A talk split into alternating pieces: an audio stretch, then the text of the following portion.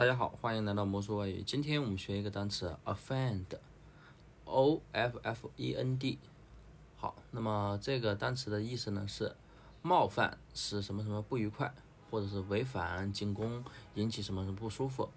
好，那么大家都知道这个单词的大体意思就是说你冒犯了别人，使别人不开心了。好，那么这个单词记法怎么记呢？